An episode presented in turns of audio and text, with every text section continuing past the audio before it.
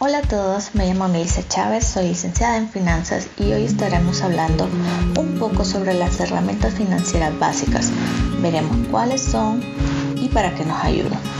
Como término general, una herramienta es un utensilio elaborado con la finalidad de hacer más sencilla la elaboración de una tarea o actividad. Entonces, ¿qué son las herramientas financieras? Bueno, estas son las que nos sirven para mejorar los productos o servicios de la empresa y así tener una buena planeación. De ahí la importancia de la aplicación de las herramientas financieras para tener una claridad en la toma de decisiones que nos sea más fácil hacer cambios para mejorar servicios o procesos. La contabilidad y las herramientas financieras no han pasado de moda y hoy se han vuelto más indispensables, ya que podemos saber si estamos generando una ganancia con nuestro negocio, emprendimiento y saber qué decisiones tomar, en qué momento tomarlas y qué correctivos hacer.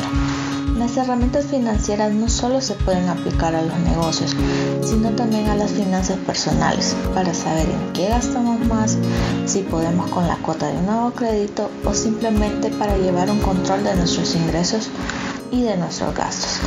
Para entender la importancia de llevar una contabilidad, le diré un pequeño ejemplo. En este ejemplo solo tenemos que tratar de memorizar todo lo que se nos dice y después tratar de contestar unas preguntas. Un tren sale de la terminal y en la primera parada recoge a 7 mujeres, 8 hombres y 4 niños. En la parada número 2 recoge a 12 mujeres, a 3 hombres y 2 niños. En la parada número 3 bajan 10 mujeres, suben 3, bajan 5 hombres y bajan 3 niños. En la última parada suben 5 mujeres, bajan 3, suben 4 hombres, bajan 2 y suben 7 niños. Ahora tratemos de contestar. Cuántas mujeres, hombres y niños quedan en el tren, cuántas bajaron, cuántas subieron. Creo que es imposible que alguien pueda contestar estas preguntas, ya que muchas veces se nos complica memorizar tanta información y sobre todo recordar muy bien todo.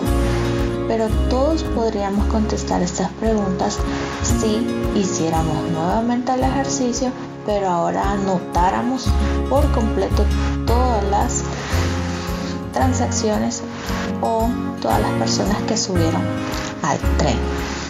Por esta razón es muy importante llevar un registro de las actividades y operaciones que hacemos en nuestros negocios o emprendimientos, por muy pequeños que sean.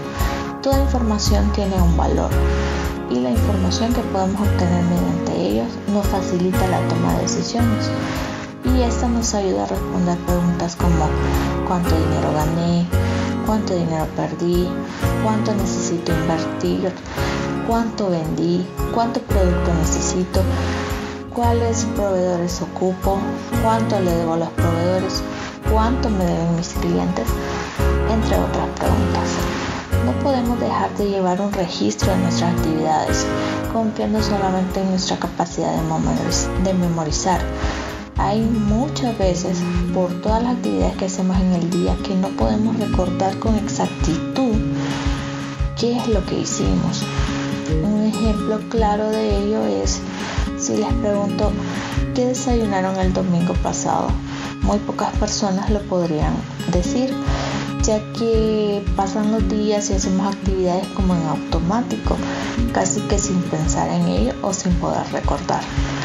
Dentro de las herramientas financieras básicas está el balance general, el flujo de efectivo y el estado de resultado. El balance general nos muestra contablemente los activos de una empresa, su pasivo y su patrimonio los activos son lo que la empresa posee, como el efectivo, inventario, terreno.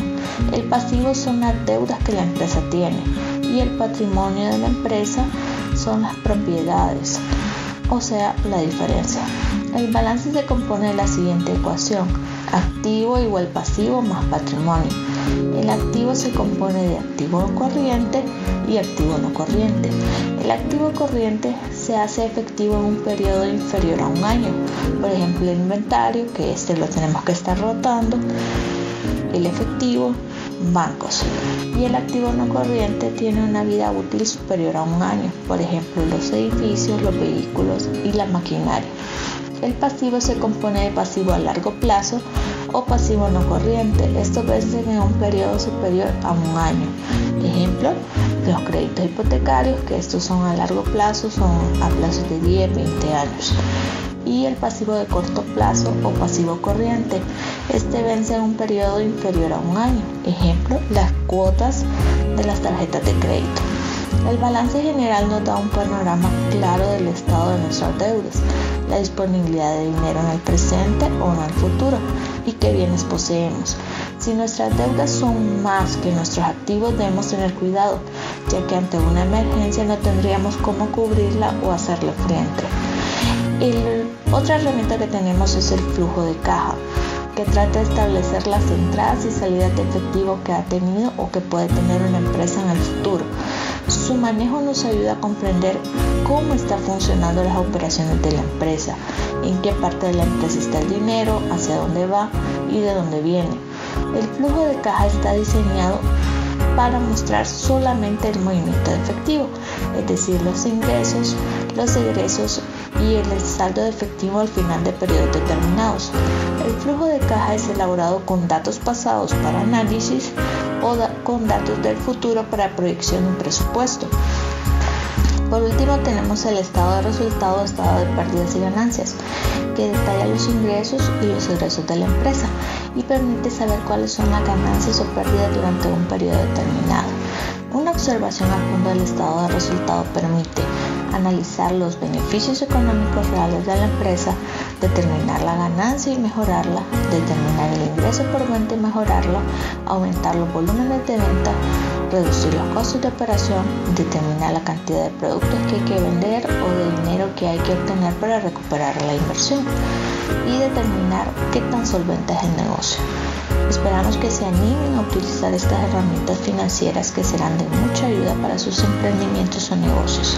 A la vez también invitarlos para que sigan las redes sociales de Grupo Flove, donde podrán seguir capacitándose y educando en temas de mucho interés. Les saluda Melissa Chávez y la gran familia de Grupo Flove.